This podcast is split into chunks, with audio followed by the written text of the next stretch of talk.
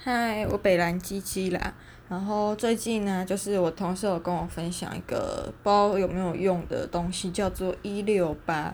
那不知道大家有没有听过一六八？它就是嗯，一天总共二十四个小时嘛。然后就是你在八小时内吃东西，剩下十六小时就不要吃东西。嗯，假如就是说，嗯，我今天十二点中午十二点吃过午餐之后，那我就最多最多就只能到晚上八点前。就就是这段这八小时的时间还可以吃东西，那你过了晚上八点之后，你就不可以再吃东西。那因为我觉得。就觉得这种东西很神奇啊，就是到底是谁归纳出来的，所以我就自己开始去实验。嗯，我总共花了大概一个多礼拜的时间实验吧，就是一种无聊当有趣的心态去看看到底有没有效。我不知道这个一六八用意是要让你瘦身，还是吃得更健康。Anyway，反正我那一段时间呢，就是除了中午的午餐就跟同事一样。一起去吃以外，不会特别去限制吃什么，就可能我们当天说哦，今天要吃面，好，那就吃面。那吃饭然后，就就吃饭这样子。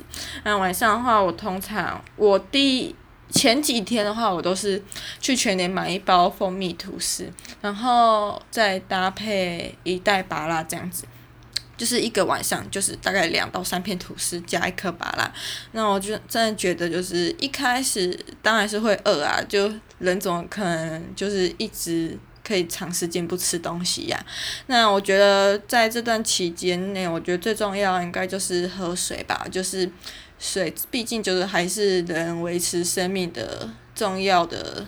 一个来源就是不是说人的百分之七十趴都是水嘛，然后嗯，我这个很不爱喝水的人，在这段期间内也补充了算是蛮大量的水分。那我午餐哦，对，我晚餐通常就是大概六七点就吃，那剩下之后就会尽量不要吃。那毕竟我知道夜长梦多，饥饿总是让人难受。那刚开始就是还是会有一点小破戒，可能会，呃，吃一点葡萄干，诶，葡萄干应该还好吧，就至少它是水果，而且还算很健康，而且又没有什么任何添加物啊之类的。好，那可能就吃了一点点葡萄干，大概到第三天开始，我就觉得饥饿感好像没有那么难忍受了，就是。也不会有太饿的感觉，你好像身体就会自动记说，哦，我第一次吃饭的时间是中午十二点到一点之间，那下一次吃饭的时间可能就是晚上六点七点，那中间当然有时候上班很累啊，就是会有想要打盹的时候吧，我可能就会自己带一些小点心。然后我很爱吃植物巧克力，还有一些糖果，就是一堆垃圾食，小孩爱吃东西我都爱。所以我在上班期间可能就会吃一些那些东西，不然偶尔健康一点的话，我就会带葡萄干去吃。好，然后大前如前面所讲，就是第四天开始身体好像也不太会饥饿。那我之后接下来的时间呢，大就是继续维持着，就是晚上通常的吃。把一颗芭乐，那吐司不一定。就后来我有时候也会吃芭乐配葡萄干，不然就是一些小小的，呃，小点嘛，就是小正餐吧。我都会去吃素食，然后想说你吃，你就是。就算要用这个健康法，那就吃简单一点，吃健康一点，尽量吃一些原型食物。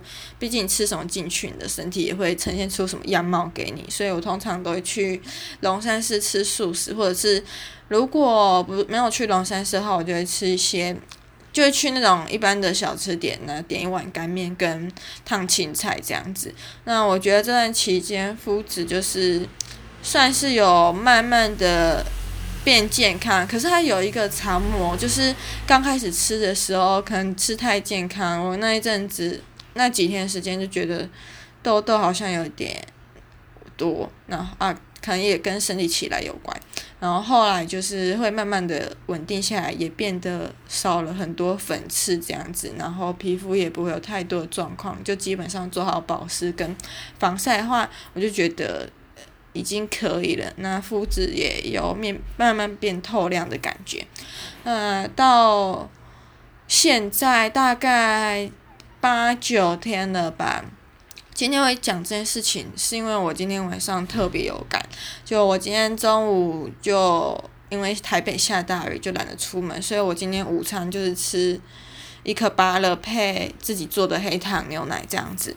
那晚餐的话，我那诶，我想一下晚餐吃什么？哦，我今天晚上去逛新店的 IKEA，所以就吃我很爱的一间，好像叫金鸡制汤所的呃拉面套餐，它就是蒜蓉拉面。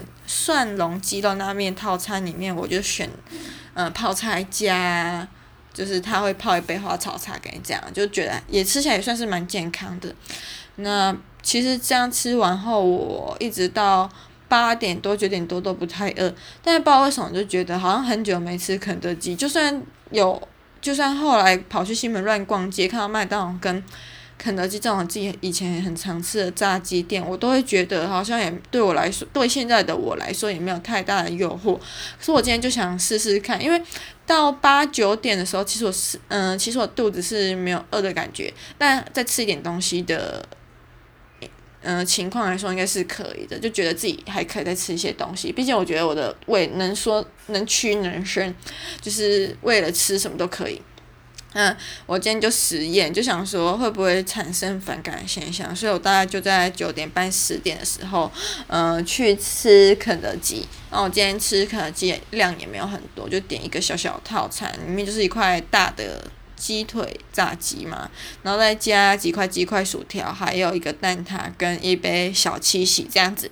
那我觉得在吃的过程中会觉得，好像最近吃太健康了，就算吃那些很垃圾的食物。就是大家应该都很喜欢垃圾食物吧，在吃那些垃圾食物的时候，我都没有什么特别开心的感觉，就觉得哦，我就是在吃这些东西。所以我觉得，如果大家想要实验的话，应该是还可以实验看看啦。因为我现在觉得我饮食真的有越来越健康的感觉。然后对于那些垃圾食物，好像也开始有点视之为无物。如果晚上真的会饿的话，那就是吃葡萄干这样。所以我觉得我应该是。我这个那么没有自制力的人都可以这样子持之以恒下去，那相信大家应该也可以。其实我不知道这对减肥来说有没有效，因为我好像因为 讲惭愧一点，就是我一直就是一个吃不胖的。我人生最胖的时候就是大二的时候，嗯，那时候最胖也才四十四公斤。之后就是，嗯，哦，我讲一下身高，身高就是一六零。那我之后体重大概都一直是维持在四十一到。四十二之间，就是来回摆荡。然后如果回高雄，就因为回家是免费的，所以就会卯起劲来吃。那最多也只有四十二点五到四十三点五这样子。所以我想，如果是我自己来代言什么减，或者是见证什么减肥，或者是饮食疗法、饮食方式的话，应该好像蛮没说服力的。但至少我觉得这样子的话，可以让你吃得比较健康一点。因为我记得我看过一个。养生的书吧，还还是节目，我有点忘记了。反正就是很多中医都会推荐说什么，如果你想要活得长寿一点的话，那你的饮食就是尽量清淡。这应该大家都不难理解吧？就尽量吃原型食物，少吃一些加工的，这样你的身体就不会有太大的负担。然后，嗯、你在吃每一餐的时候，就是以少量多餐的方式进行。